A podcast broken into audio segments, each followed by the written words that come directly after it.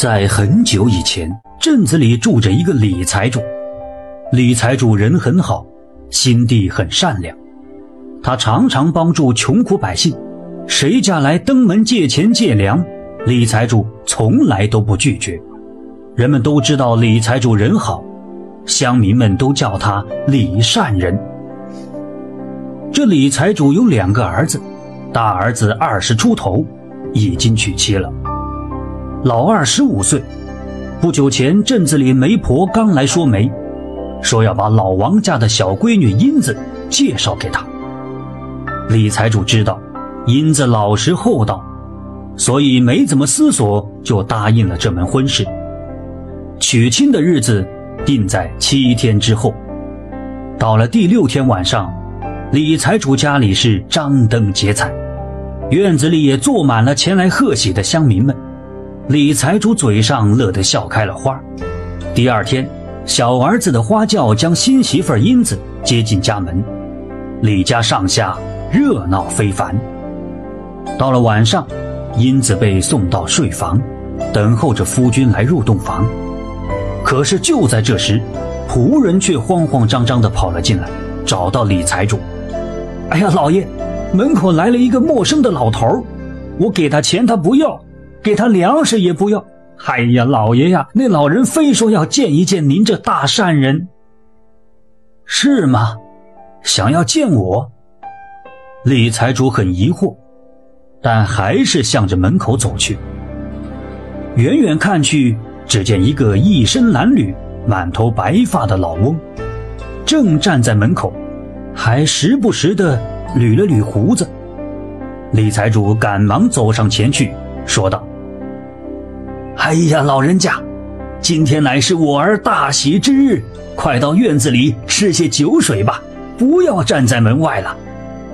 那老翁呵呵一笑，问道：“你就是远近闻名的李财主李大善人吗？”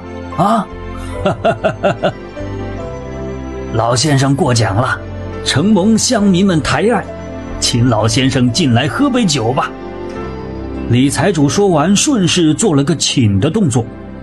老翁捋了捋胡子，上下打量一下李财主，然后说了：“酒我就不吃了，借一步说话如何？”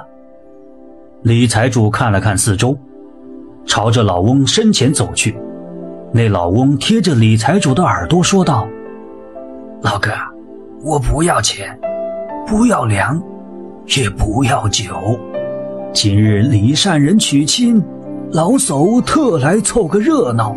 不过，嘿嘿嘿嘿嘿嘿。老翁再也没有说话了。李财主连忙问道：“哎呀，老先生，但说无妨啊。”老翁微微一笑，才缓缓地说：“哎，不过，嘿嘿嘿嘿，我要先入洞房。”不知李善人可否答应？啊！李财主听完，脑袋嗡的一下。他仔细瞧了瞧这位老人，心中不禁暗暗的想：这老人家如此年长，怎会如此的龌龊不堪？老翁微笑着看着李财主，李财主思想片刻以后。微微一笑，对老人说道：“啊，老先生，我观你慈眉善目，并不是歹人，只要不伤害我儿媳便可。我且去准备一下，请老先生先到院中等候片刻。”说完，李财主把老人请进院子里，命人好生的招待着。李财主找到小儿子，对他说。呃，老二啊，今天晚上你独自去睡，明日再入洞房吧。小儿子一听很生气，便追问爹爹，到底因为什么？李财主说道：“哎，老二啊，我李家几代人行善积德，从未做过伤天害理之事，相信我吧，老天不会冤枉我们。儿啊。”不要再多问了，今天晚上你独自一人去睡吧。”小儿子很生气，甩手去找母亲理论。李财主去院中和老人说了几句，老人大笑着走进洞房。英子可不知情，以为等来的就是自己的郎君，可是掀开红盖头一看，英子吓了一跳。不应该是个英俊的小伙子吗？这怎么变成一个白发苍苍的老人了？英子有些害怕。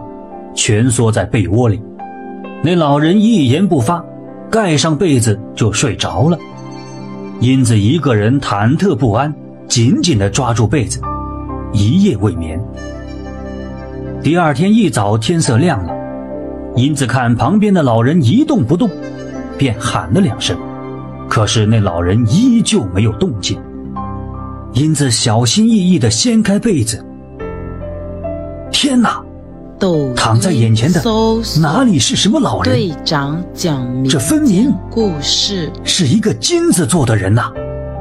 英子慌忙跑出屋外喊人，很快家人们都来了。李财主一看，确定这是金人无疑。他又问了问英子昨天晚上的事儿，英子告诉老人，那老翁进来以后钻进被窝就睡着了，并未轻薄他。李财主对此很是欣慰，他朝着金人拱手作揖。哎呀，老先生啊，果然不是凡人，多谢先生的赏赐了。英子虽然受了些委屈，不过事实证明自己是清白的。从此以后，李财主一如既往的行善事，他的儿子儿媳妇儿也和他一样。将善心之举越来越发扬光大了。